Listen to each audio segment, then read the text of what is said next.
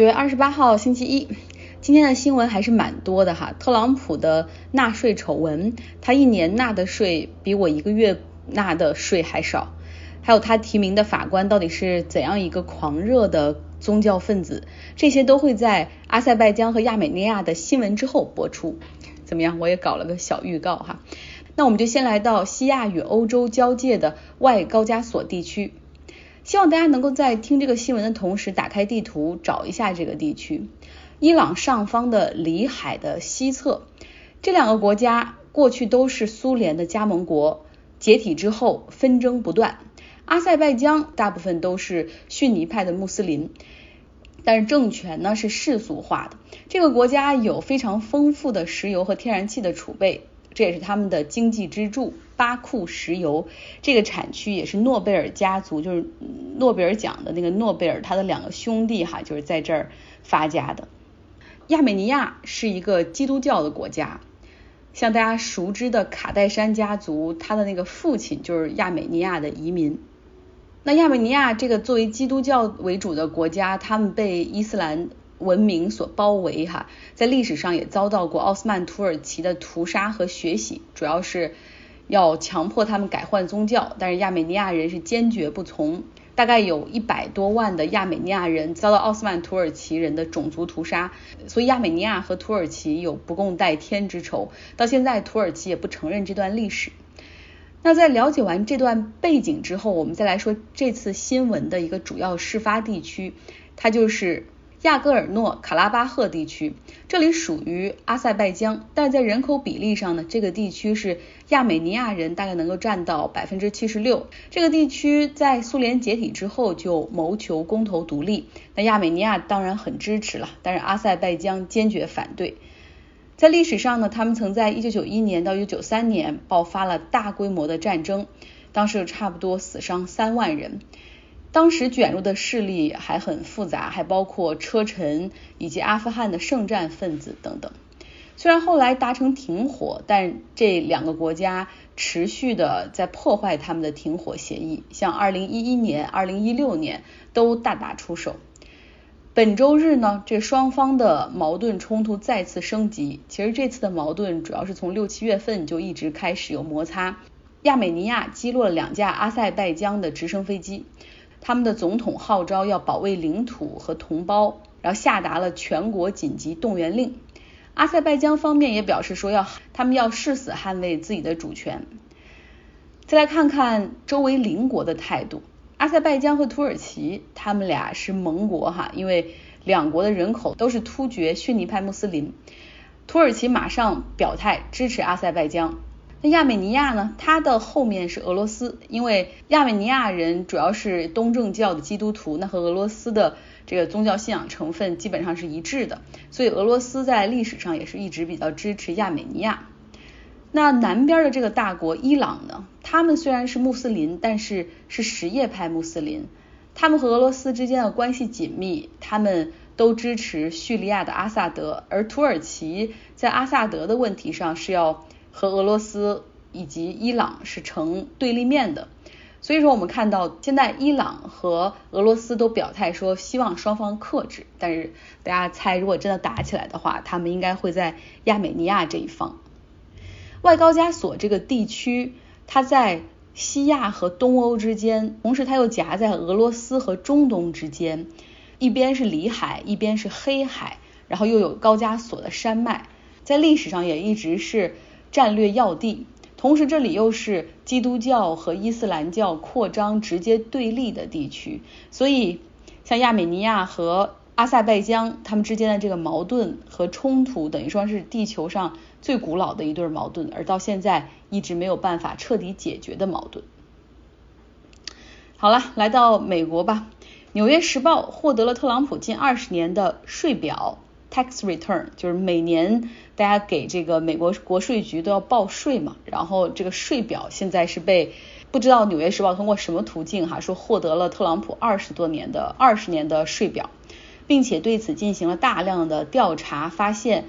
特朗普在说谎，他一直说自己赚了很多钱，但是实际上你从税表上看到他二十年里可能十五年都是极为严重的亏损，不仅没有交税，而且还获得了高额的退税补贴。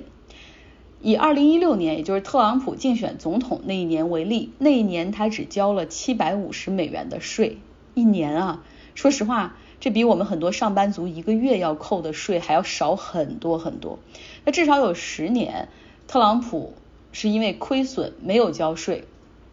那总共在这个截获的二十多年的税表中，特朗普总共从政府获得了七千二百九十万美元的退税补贴。也就是说，因为他做企业嘛，可能有支出，不论是发工资也好，还是给员工买保险，还是员工的退休，就是 Social Security 这种退休保障也好，他因为自己有亏损的话，不挣钱，那国家就会帮他再退他以前所交的一些税。等于说，相当于是帮助企业维持运营。但是特朗普在过去二十年里又不是没有挣钱，他确实有几年就经济比较困难。但是他后来一旦开始做那个学徒的电视真人秀之后，他从这个节目所获得的这个片酬，包括他后来搞这个自己名字的 license 去授权给其他的酒店和高尔夫球场，都赚了很多的钱。但是居然是高额亏损的哈，看他的企业经营情况。所以不得不说，特朗普可能请了一个非常高明的税务顾问。历届美国总统在竞选的时候有一个惯例，就是要公布自己的税表，就是候选人要公布自己的税表，让自己的收入和财产对公众透明。但是在二零一六年，当希拉里提交税表之后，特朗普并没有提交。他说自己因为是商人出身，哈，说认为这个如果现在公布税表会影响他的选情，他的他是说在当选之后会公布，但是始终没有公布。后来纽约检察官怀疑他偷税漏税，对他发起了诉讼，然后要他交出税表。但是这个官司一路打到了美国最高法院，然后甚至裁决是你需要把税表交出来。但是特朗普目前还是一个拒绝执行的状态。那对于这份详实的调查，特朗普回应说这是假新闻。后来有记者追问他说，那这些年你到底有没有交税呢？特朗普说交了，我交了很多。我周末在出去玩的时候，在一个加油站加油，然后正好前面停的那个车上面就插了一个支持 Trump 的旗子。说实话，这个在旧金山湾区地区是非常少见的。开车的是一个白人男孩，看样子就不超过十八岁的那种高中生。特朗普的一些理念，加上在互联网上、还有视频平台上的传播，让很多的年轻的白人男性，尤其是喜欢枪支、热血、好战，然后甚至有点白人至上的这样的男孩支持特朗普。这是一件很可怕的事情。我看到他的时候，我第一反应就是哦。我记得去波特兰的那些持枪的不到二十多岁，就是二十多岁或者小于二十岁的那些支持者，他们用自己的枪支去恐吓那些和平示威的人群。还记得那个十七岁的伊利诺伊州的高中生啊，那个男孩开车五十英里去到游行示威的镇子，打死参加 Black Lives Matter 反歧视的游行的示威者。反观华人，特朗普的支持者则以中老年为主。他们支持特朗普的重要原因是特朗普对中国的打压。而有一天，我好像给一个听众留言是说，如果你要是知道海外的华人，尤其一部分在美国的这些华人怎么想，你可能会吓一跳哈。支持特朗普的这些华人，大多数都希望自己的母国变得一团糟，他们对祖国也是充满了怨恨。这中间也不乏一些邪教组织的信徒哈。所以看到国内有一些人支持特朗普，他实际上是被这些华人川粉在微信公号上的文章带走了偏路哈，我对这个现象感到很担忧啊。来关注特朗普在周六提名的大法官 Amy Coney Barrett，后者是天主教徒，也是保守派价值观团体中的积极分子。特朗普任命他，也是希望去拉动天主教徒的选民 base 哈。Amy Coney Barrett，她的背景是出生在新奥尔良，家里是虔诚的教徒，有七个孩子，她是老大。她上的学校从小一直到大学，全部都是教会学校，包括她本科是罗德学院，那个隶属于什么什么长老会。她大学的，她这个法学院的 JD 是在圣母大学获得。毕业之后，她曾经为前保守派大法官斯卡利亚担任过助理。后来呢，回到圣母大学教书，聚焦宪法解释的这种原创性，也就是那种原教旨主义倾向，认为宪法是很完美的，无需与时俱进。在二零一六年，他被特朗普任命为美国联邦法院第七巡回上诉法院的法官。在任命之前的听证会上，就有很多人都担心说他的宗教信仰会影响到他的一些司法决定。然后，但是他一再的强调说不会，说这个我不认为这中间会有影响。但是来自加州的参议员 Dianne Feinstein，他就说了这样一句话：说我听到你演讲的时候，感觉到宗教的那些。热情在你体内狂吼。他所说的那个演讲是在二零零六年圣母大学的毕业典礼上，这 Amy 私底下对学生说：“说你的法律生涯只是达到一种目的的手段，这个目的是建立一个上帝的国度。你要牢记，你的人生不是为了做律师，而是为了认识、爱和服务上帝。”哎，恐怖吗？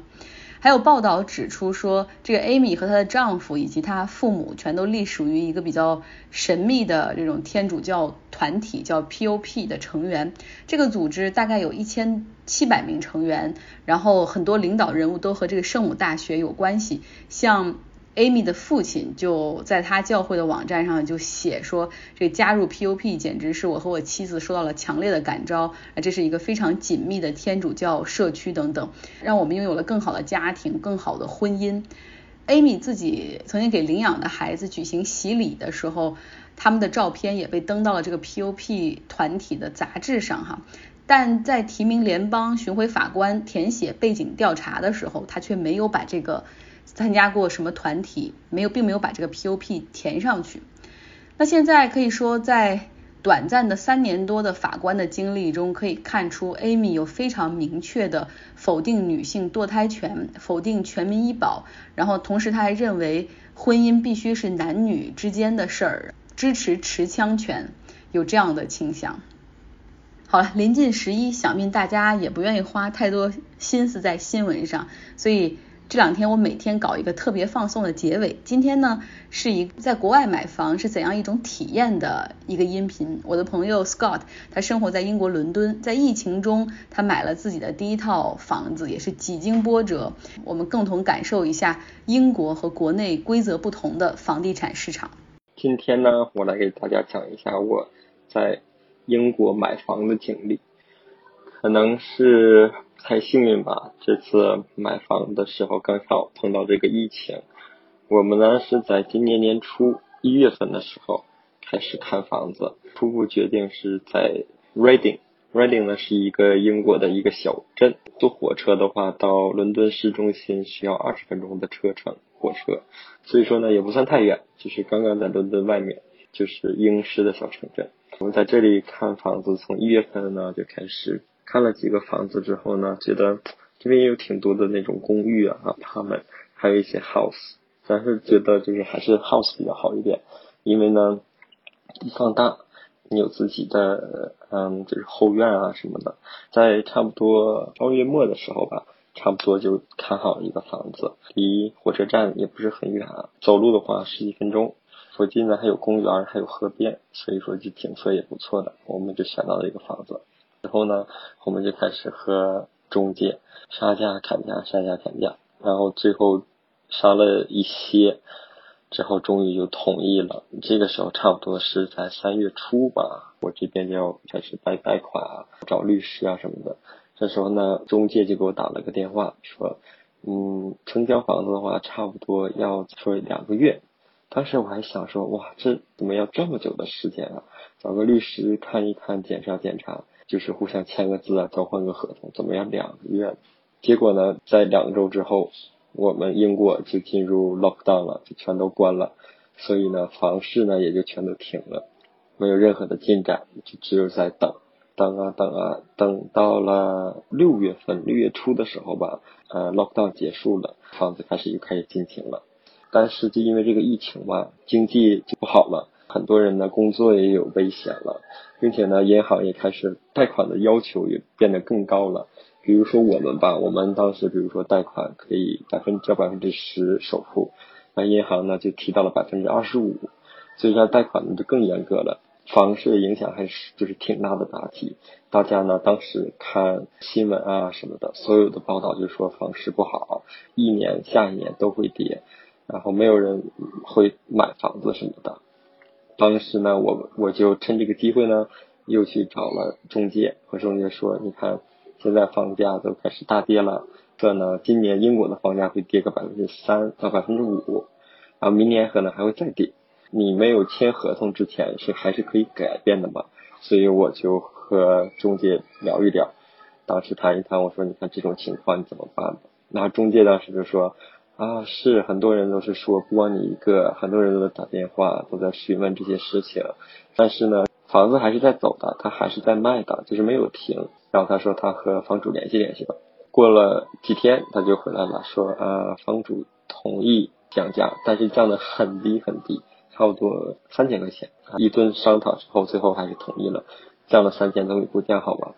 这个时候差不多就已经是六月末了。七月初的时候呢，我出去呃去格罗地亚玩，在海边休息的时候，就看新闻嘛，看 BBC 的新闻，突然呢就看到了说政府的新政策，为了就是鼓励买卖房子啊，把印花税给免了。之前呢是英国是这样的，三十万以下。是不用交三印花税的，三十万以上呢就开始要交印花税了。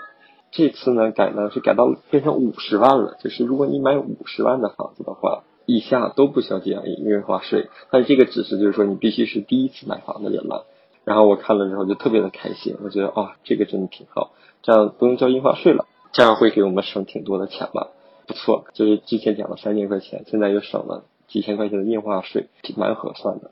就因为这个政策。确实促销了房子的买卖，就是房子买卖呢，确实就开始升上去了。八月份的房价还涨了，我就是终于找到了，就是去检查你房子嘛。之前在 lockdown 的时候，人家是不可能去你看房子啊，帮你检查什么的嘛。很多人就排队想找这个，就是给你检查房子的这些人。然后终于八月份呢，我找到了，然后他们去检查我的房子啊，里上上下下呀什么的问题啊什么的，之后就给我发了一个报告。检查的很仔细了，从那个房底啊，到房梁啊，到内部啊，到外部啊，到什么花园，其实有很多项小东西，他都会给你列出来，说这个需要修啊，这个需要补，这些其实我倒无所谓。但是有一项呢，就是很严重，就是说我们的车库，车库里面呢，就是房梁上有损坏了，就是老旧有些损坏。房梁的构造是用什么造的呢？是用石灰棉。在美国啊或者澳洲，可能一九五零一九六零年的时候就已经被禁止使用了，因为这个东西呢对人类是有伤害的，是肺部啊什么的呼吸进去特别有伤害。英国呢是在一九九九年才开始禁止使用的，也就是说，英国的房子一九九九年建之前呢都会有这个东西，所以说我们的房子呢也也是老房子，所以说也是会有这个。但有这个没有关系了，就是等你只要不露出来是完好的，在里面石灰面在里面是没有问题的。但我们呢，就是这个车库上面的房梁有点老旧了，那个石灰棉呢有可能就开始泄漏，这样的话就是车库有危险嘛。但是因为这个石灰棉这个对身体不好，所以修一下就特别贵啊。就人家的报告说修一下这个要五千到六千块钱，然后我拿这个报告就是去和。中介说了嘛，我说那你看，我说其他的我都不管了，这个报告上就是一个这个石灰棉很重要，就是让房主修一下，不然呢就把钱给我，我们自己修，这个一定要修的呀。我们就开始又谈又说呀什么的，那边房主就不同意，他就一分钱不降，谈掰了吧。然后我们说那算了，那我们也不买了这个房子，结果就把房子放回网上去卖去了，因为他可能觉得就是说八月份看这个房价又升上来了嘛。放回去之后呢，我们又开始看其他的房子。我们紧接着马上呢，就又看到了一个，就是它旁边的，就是两两户旁边的房子，也一条街的，也挺好，更大一点。去就是说想把那个买了，这是新的房屋中介了，然后和他们商啊聊啊谈，就是讲价。周三那天就同意了，那个新的那个房子那个中介就说我同意了卖这个房子了，价钱都说好了。我们就特别开心嘛，想啊不错，挺好，马上找到房子。结果呢，周五中介来的电话说又有人出价了，出买这个房子，然后那个人出的价钱还比我们高了一万，多了一万多。并且这是他初次出价，第一个价钱出了。当时我们就很烦，就觉得你中介都已经同意了这个价钱了，你为什么还给别人看房子，然后让我们的一下又要涨一万块钱？你一个电话涨一万块钱，这样就很来气嘛。但是没有办法，就是英国是这样的，就是你口头啊同意了什么都没有用，你一定要是两个人签了合同，交换了合同，这个时候才算真正有用。你签合同之前，你无论再怎么说，其实是没有用的，就是买家可以反悔。卖家呢也可以反悔，所以说那个房子就是太贵，我们还是没买成。就我们刚才沮丧的时候呢，就下一周的周一，是我们原来这个房子的中介就来电话了，也来电话是另一个人，就是那种很假的说啊，之前帮你那个买房子，帮你一直照顾你的那个 Dami 呢，去旅游啦或者怎样的，反正就说他不不在，所以我给你打一电话，说房主就是卖房的房主他又。动心了，就是说想和你谈一谈，然后我和他说，我说想是想买，但是呢，就是我们之前谈崩的这个问题要解决。他说房主，你同意去降降价，然后我们又开始就谈判，互相降价呀降价，结果后来终于算是同意了，我们就马上签合同，紧接着就几天内就把合同签了，交换合同，然后紧接着下一周就交接了，从。一月份开始看房子吧，一直到现在是九月份了。我是九月十八号拿到的钥匙，真的是花了八九个月的时间买到了第一个房子，在英国。就是英国的这个政府的政策还是挺有效的，免印花税来取消房子，确实房价就是真的就是买卖成交的就多了。可是呢，这个只是到明年的三月份，三月份结束之后呢，那房价有可能还会再跌。所以来说呢，我们买到这个房子，希望是是合适的、合理的，然后也希望它以后可以快快早早增值，快快增值。接下来下一步呢，因为我们这个房子不是很新，下一步就是我们现在开始搞装修，想把厨房和厕所重新装修一下，然后紧接着还要买家具、买电器，唉，一步一步来吧，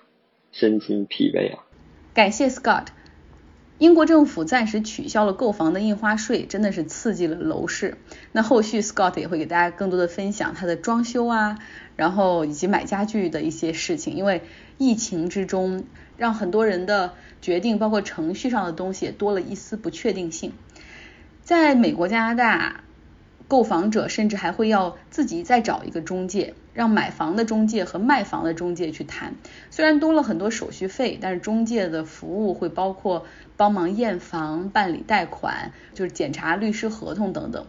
所以我有的时候会去啊中国超市，也会带一两本华人的房地产中介杂志回来看，销售的房源五花八门，还挺有意思的。从公寓、呃独栋的 house、商铺、餐厅到果园、农场。一应俱全，甚至还有地皮，应有尽有。不同的中介也有不同的风格，有人主打的是务实实干风，有人有有人呢是要说自己是那种精英哈，就是呃毕业于名校，精精通多种语言，多个学位。还有人主打的是树立个人品牌，比如说会包下几版来写自己的成功案例等等，还有那种送锦旗式的标语，挺有意思的。